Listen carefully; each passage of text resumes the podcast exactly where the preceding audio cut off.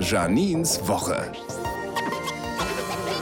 Montag. Wow, ich habe so das Gefühl, heute fällt mir alles zu. Vor allem meine Augen.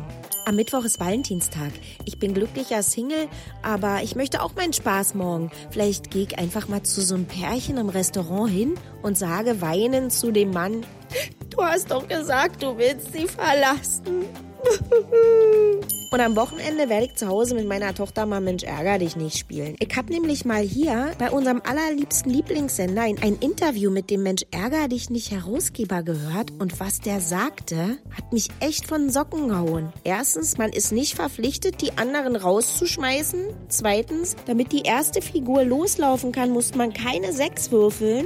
Drittens, am Ende darf man seine eigene Figur, die schon im Haus ist, überspringen. Ganz ehrlich, wenn Sie jetzt anrufen würden und sagen würden, Lügenpresse, ich würd's verstehen. Berlin und Janine. Auch als Podcast auf rbb888.de.